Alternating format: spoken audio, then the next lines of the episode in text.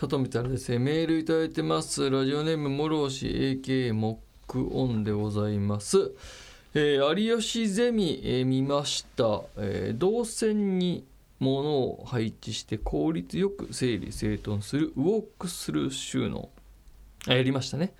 目から鱗でした。出演者の皆さんとの掛け合いも楽しみつつ掃除について勉強させていただきました。えーゼミのロケや収録の際のエピソードなどあればお聞かせくださいと。うんとそうですね有吉ゼミに関してはもうどのぐらいですかね一番最初に出たのがもう8年ぐらい前になると思いますけどもまあゴールデン帯であそこまで僕の掃除術をこう取り上げていただいてやらせていただけるっていうのは非常にありがたさしかないですね。で今のゴミ屋敷お部屋片付けレスキューっていう企画になってからはまあ3年ぐらい経つと思うんですけどもまああの今後告知全然出てくると思いますがまああの今後ねあのなんていうかえーあの時のあの人がどうなってたかみたいなねことも追っていくなんていう話もちらっと出てるのでまあちょっとご期待いただければかななんていうふうに思ってます。まああのこれまでだから20回ぐらいやってきてると思うんですよ。3年でねおそらく。3年弱ぐらいか。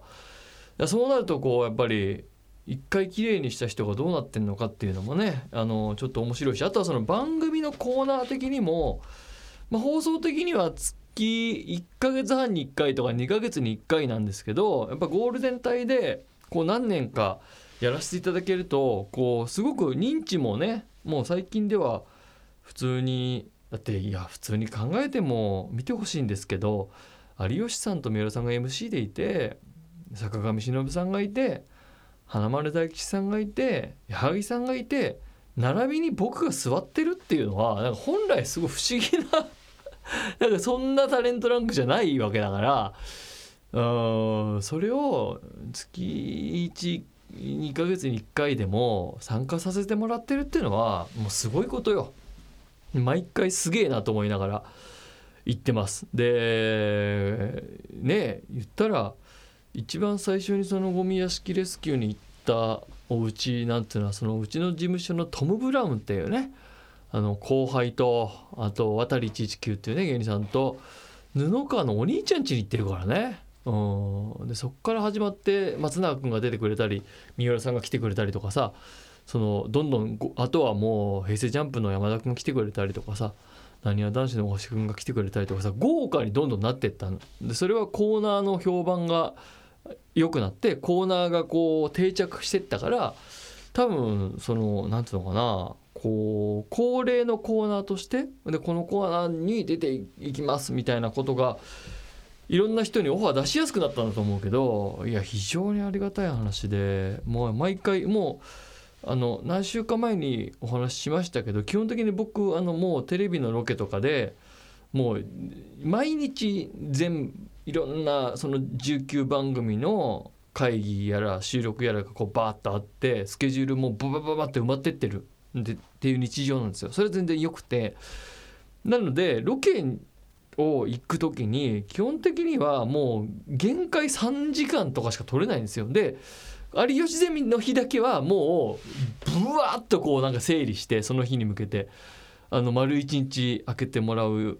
ようにして取り組んでますね。うん、それはやっぱ自分自身としてもこうやっぱ番組に対する感謝とかスタッフさんとのチーム感でいうとそのぐらいしかできないから自分にとってはね絶対時間を空けようっていうふうにやらせてもらってるって感じですかね。はいということで番組に参りましょう。佐藤光晴緊急決室。改めまして佐藤光でございます。この番組はトイレ博士である私佐藤光がトイレに関する情報ニュースなどをお伝えして聞いている全員にトイレのことを好きになってもらうと企んでいる番組でございます。質問メールを今日ね収録前に募集したら来てました。おぼし。えー、19番組を担当していて忙しいと思いますが最近は良い睡眠は取れてますか？っていう。うんとこれはなんかまあ心配しないで聞いてほしい話なんです。あのあれなんですけど4月5月まあこれ本発売してからだな。2月3月4月と結構怒涛でやっぱその「スターにはなれませんでしたが」っていう本を出してからまあ、そのなんとかこの本をあのある程度売らないとっていう思いもあるしプレッシャーもまああったと思うんだけど勝手にね勝手にだよ。あの寝れない日々がまあ続きましてでなんていうのかなこうね別に100万部売れるような本じゃないですけどもやっぱこう自分が本を出すにあたり尽力してくれた角川の編集の遠藤さんとかその上司の民谷さんとか、まあ、皆さんに対してやっぱこのちょっと出してよかったなっていうとこを思ってもらうにはやっぱある程度その実数を上げないといけないということもあってあの結構ハードに自分の中では頑張ってこうプロモーションを頑張ったとこもあって。でなんか僕が関わってる番組とか仕事ってなんか全部面白いだ好きな人としか今仕事してないのに僕自身が、まあ、性格の問題で勝手にプレッシャーを感じるんですよ。プレッシャーなんかいや好きなこと仕事にしててストレス感じるってなんだよって思われちゃうかも分かんないけどそれなんか逆で好きすぎてやっぱ考えちゃうっていうことからえっとこうね勝手にストレスを感じてしまい自分の体が。で、まあ、いつも全部の原因がそうなんだけど、まあ、いわゆる自律神経が乱れてますみたいなことになってずっとこう緊張感がある生活をしてて目がギンギンで寝れないみたいなやつですね。いわゆるこう交感神経が優位に立っている状態が長くてリラックスすると言われている副交感神経っていうのが働かない状態にあるみたいな日常になっちゃってでまあ薬飲んでなんとか寝てはいるんですけどもまあそれでもギリギリで。で久々にこれ別に本当に全然心配しないでいいようなレベルではあるんですけどあのめまいがちょっとひどくなって。でこうめまいがひどくなるとどうなるかというとですねあのまずもううんとねこう移動手段が限られますね。うん、あの調子がいい時しか車乗れなくなるのであの絶対大丈夫な時じゃないと。で疲労が溜まってる時はもう車の運転もやめてで結局あのいろんな薬を飲む薬が増えていくだけなんですけどまあそのやっていくにあたってどこの病院で何かにかかっても最終的には、えー、良い食事良い睡眠良い運動ですうん、これだけなんです。あのこれをだから徹底しなきゃいけないと。いうことになってで僕基本的に食生活めちゃくちゃだったんであの食生活も直さなきゃなと思ってたらあの一回胃を悪くしましてでこれがあのまあ、その先ほどのめまいにもかかってくるんですけど、まあ、コーヒー飲み過ぎよくないよと。いうことになって。でこれはまあ6年か7年前に1回めまいひどくなった時にもそうだったんですけどカフェイン立ちをしなきゃいけないですね。でコーヒー飲むの1回やめてでやめてもう1ヶ月2ヶ月が経つかな。うん、で、えーまあ、基本的にはもう水かお茶しか飲まないみたいな生活になってでその胃を悪くした時に胃カメラとかも全部飲んででポリープとかねなかなかないかななんつって、えー、やったらこれがね不思議なんですけどね胃の中は綺麗なんですよ。あでただこのねそういった時に機能性ディスペプシアっつったかな？これも自律神経があの、えー、原因なんですけどもこのね物が食べれなくなっちゃうっていうですね。あのー、まあ機能性ディスペプシアの疑いだったけどね僕は。えー、これじゃないかなんていうそのいろんな消化器系とかあの循環器系の、あの病院に行った時に診断をされて。で、まあ、とにかく言われること一緒良い食事良い睡眠。良い運動ですと。気分転換なるべくしてくださいなんて言って。で薬飲みながら生活してるって感じかな。うんだからここ1年ぐらい僕体重を毎朝ずっと測ってるんですけど久々になんか本当は僕の身長だと63キロにしなきゃいけないんですけどずっと66キロ台。65点まあ8とか9ぐらいの時はたまにあったけど。で久々に64キロ台で行っ旦落ち着いたな。うんなんかあんまりいい痩せ方じゃないからちょっと不安ではあるけど、うん、なんか急にまた食べ物狭まってきちゃった感じですね。うん。あのこんな話をしてるんで心配されちゃうかもわかんないですけど至って健康なんで。あのバナナとヨーグルトめっちゃ食ってます。えー、ということでございまして曲に行きましょう。ということでトイレ情報いきましょう。トイレ情報。トイレ情報。NHK の首都圏ナビウェブリポートで東京23区内の屋外公衆トイレの62%は女性専用トイレがないという衝撃の事実が明らかになりました。NHK 調べのデータだそうです。どうして女性専用トイレが少ないのか。背景の一つにあるのがバリアフリートイレ。車椅子利用者用のスペースや子供連れ用の設備など通常のトイレよりも広さを必要とします。加えて都市公園では公衆トイレなどの建築物は原則敷地面積の2%を超えてはならないと定められている。その限られた敷地にトイレを設置する場合男女共用のバリアフリートイレを優先し結果女性専用トイレの数が限定的になってしまうとのこと。子供を連れて公園に遊びに来るお母さんを思えば本末転倒の事態です。しかも頑張張って女性が男女共用トイレを利用したとしても女性は不安で仕方ありません。なぜなら男性が使った後なのだから男性が盗撮カメラを仕掛けているケースも想定されるからです。かといって我慢するのは体に悪い。なんとかなりませんかね？これだから新宿の歌舞伎町タワーのトイレも問題になりましたけどもこの難しいんですよ。バリアフリートイレのあり方みたいなものが。であの逆もあるんですよ当然。男女兼用のトイレ1機。女性用トイレ1機しかないっていうあのファミレスとか皆さんも記憶にあると思いますけども。だけど今作られている、まあ、全部じゃないよ。その新宿の歌舞伎町タワーの2階とかもそうだけど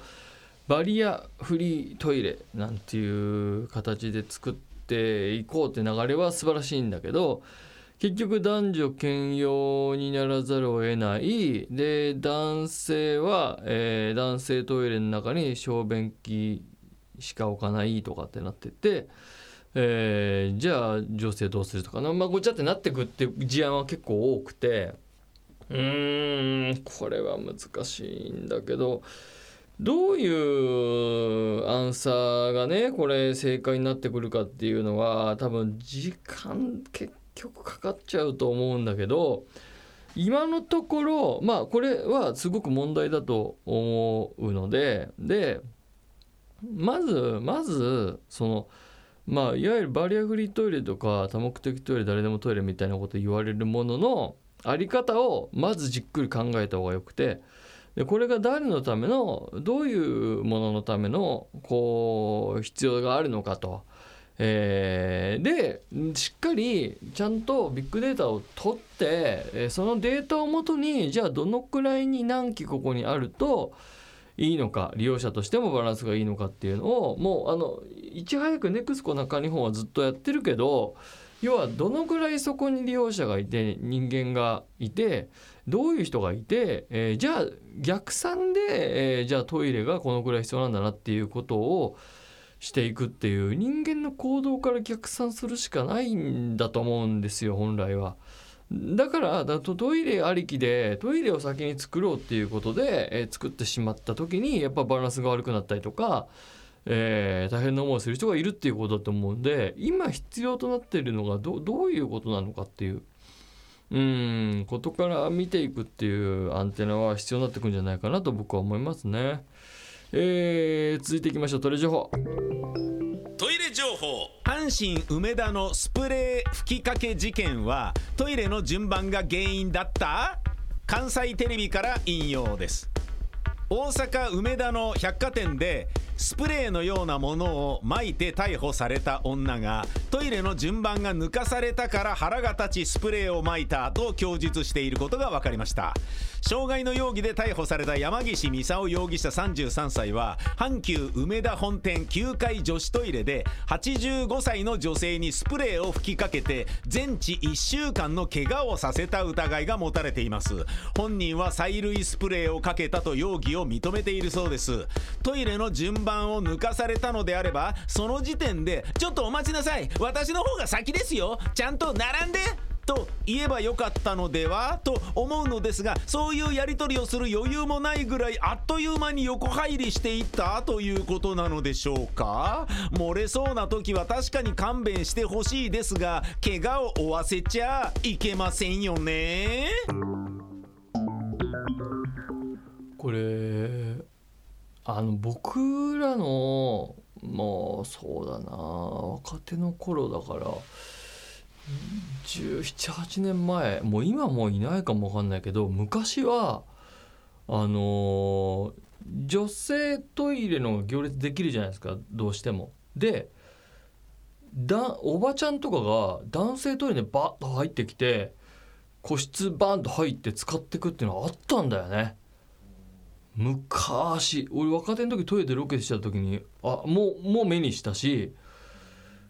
すごいよなと思うよな今考えたら。うんで順番待ちでこういう事件が起きちゃうっていうのは非常に悲しいですよね。だからこそまあさっきも話しましたけどやっぱりそのトイレをその適正の数をちゃんと街中にもその商業施設にも作っていくっていうのが非常に大事なんだなと思いますね。うん。続いてトイレ情報。トイレ情報。シンガーソングライターの上村かなさん40歳がブログで第2子妊娠を報告しました。オリコンニュースからの引用です。トイレの神様のヒットで知られる上村かなさんは今度の妊娠ではアメリカニューヨークで出産するとのこと。診察の時に英語の専門用語が飛び交ってて病院の人が何言ってるかわからない時もあるらしいけどそれも含めて新たな経験を楽しむとのこと。加えて出産前に帰国するこの夏にソロライブがあるそうです。お腹の赤ちゃんと共に上がるステージとあの歌声に期待しましょう。上村かなさんあの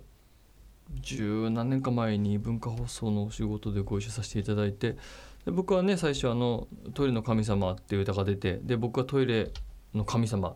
ねあ実写版トイレの神様、えー、歌わないトイレの神様みたいなねこうあの自己紹介してる時があって上村さんにそういうお話をしたらもう公認でね、うん、認めていただいたことがあってそこからも何度かご一緒してでなんだなんかメールかツイッターの DM かなんか何度かあのやり取りをさせていただいたことがありますので。あの非常におめでたいニュースですね。またどっかでご一緒できたらなと思っております。以上、トイレ情報でした。えー、ということで、引き続き皆さんからのメールをお待ちしてます。えー、メールアドレスはトイレットアットマーク JORF.CO.JP トイレットアットマーク JORF.CO.JP、えー、グッドトイレポイントというコーナーでは皆さんがトイレに関してしたいいい行いを送っていただければなと思っております。えー、その他私に関する疑問質問、トイレに関する疑問質問をお待ちしてます。また来週です。さよなら。